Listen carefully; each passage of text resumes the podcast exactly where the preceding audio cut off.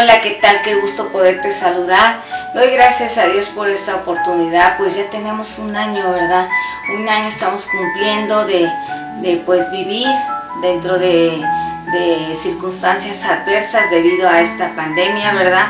Pero gracias a Dios que nos ha permitido llegar hasta acá, ¿verdad? Yo sé que, que a todos nos ha afectado de alguna o de otra manera, ¿verdad? A unos pues demasiado, a otros y tremendamente, ¿verdad? Pero yo quiero comparar a estas adversidades como a estos fenómenos naturales que se llaman eh, ciclones, tormentas, ¿verdad? Eh, o huracanes también, a veces se vuelven huracanes, ¿verdad? Y los huracanes también son categoría 1, 2, 3, 4, 5, ¿verdad? Dependiendo la, la fuerza, la velocidad de los vientos, ¿verdad?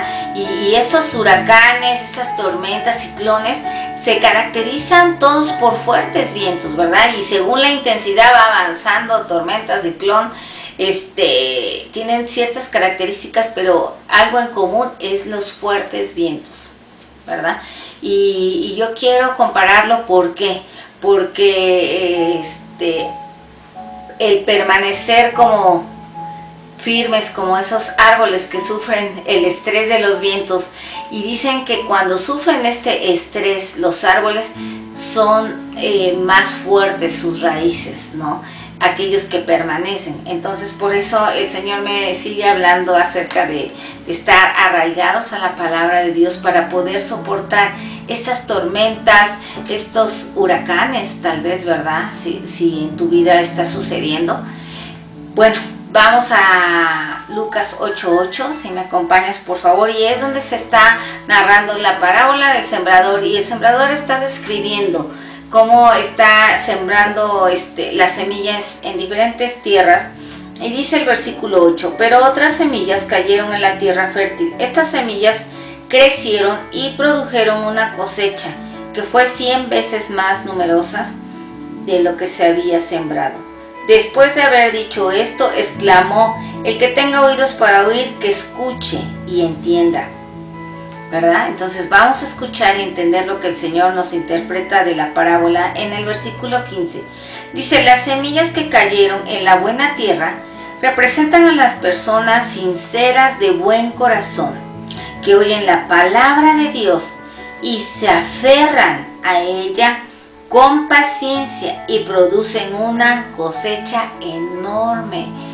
¡Wow! ¡Qué maravilloso! ¿Verdad? Yo dije, personas sinceras y de buen corazón. Yo dije, bueno, pues ¿quién es, ¿quién es así, verdad? Pues sí, cuando Dios habita en nosotros, Él puede producir, ¿verdad? Dice en el Salmo 51, 10, Señor, crea en mí un corazón limpio ¿verdad? Entonces también dice en el versículo 17, dice, el sacrificio que sí deseas es un espíritu quebrantado. Tú no rechazas un corazón arrepentido y quebrantado, oh Dios. ¿Verdad? Ese es el corazón sincero, el quebrantado, el arrepentido. Dice que Dios no lo rechaza. En ese corazón, ahí es donde cae la semilla, la palabra de Dios, ¿verdad? Y dice que con paciencia, ¿verdad? Se arraiga también a la palabra de Dios, se, se aferra, ¿verdad? A la palabra y a su tiempo. Dice que dará una gran cosecha. Dice el Salmo número uno. Qué alegría para los que no siguen el consejo de malos, ni andan con pecadores, ni se juntan con burladores, sino que se deleitan en la ley del Señor, meditando en ella de día y de noche. Son como árboles plantados a la orilla de un río que siempre dan fruto a su tiempo. Sus hojas nunca se marchitan y prosperarán en todo lo que hacen, ¿verdad? Entonces, este tipo de árbol, el que no cae su hoja, el que se mantiene ahí firme, ¿verdad? Como que siempre está ahí junto a las corrientes de río, dando su fruto a su tiempo, ¿verdad? Que parece que no les hace nada, ni el mal tiempo, nada sucede.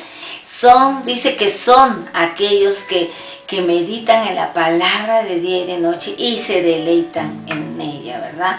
Entonces es tan importante que consideremos lo que Dios nos está mandando que hagamos, ¿verdad? ¿Y por qué es tan importante estar arraigados a la palabra de Dios? ¿Para qué nos sirve nuestra vida? Para nuestro diario vivir, porque dice que de día y de noche, no solamente este en, un momento de día y de noche, o sea, todo el tiempo, ¿verdad? Entonces, en 2 Timoteo 3:16 dice que toda la escritura es inspirada por Dios, es útil para enseñarnos lo que es verdad y para hacernos ver lo que está mal en nuestra vida. Nos corrige cuando estamos equivocados y nos enseña a hacer lo correcto. Por eso es tan importante que meditemos en la palabra, en lo que Dios nos está diciendo, para que sepamos que qué decisiones tomar. Imagínate que en medio de, esta tormenta, en medio del huracán, ¿verdad? Tienes que tomar tantas decisiones y a veces no sabes si es lo correcto, si no es lo correcto. No hay paz, ¿verdad? Pero cuando venimos a la palabra de Dios, cuando ya oramos delante de Dios, Dios nos confirma a través eh, de su palabra qué es lo que debemos de hacer o que vamos mal, que nos regresemos o que no hagamos. O sea, Dios nos habla de muchas maneras, ¿verdad? Y así como en lo natural, ¿verdad? Prevén eh, que ya vienen estas tormentas, que ya viene el huracán y la gente se empieza a preparar y hace todo lo posible, ¿verdad? Eh, para resguardar sus vidas físicas. Lo mismo debemos de hacer nosotros para cuidar nuestra vida espiritual, porque de otra manera no seremos, sino como dice en el versículo 5, dice... Eh, no sucede en el 4 del, Salmo 1, dice, no sucede lo mismo con los malos, son como paja inútil que esparce el viento. ¿Sí?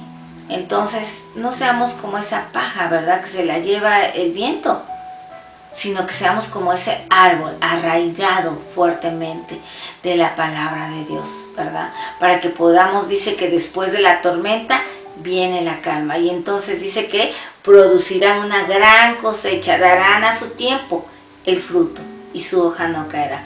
Esta es una de las maneras que podemos eh, soportar estas tormentas y huracanes, ¿verdad? Y bueno, en la siguiente cápsula te daré otra manera de cómo podemos resistir.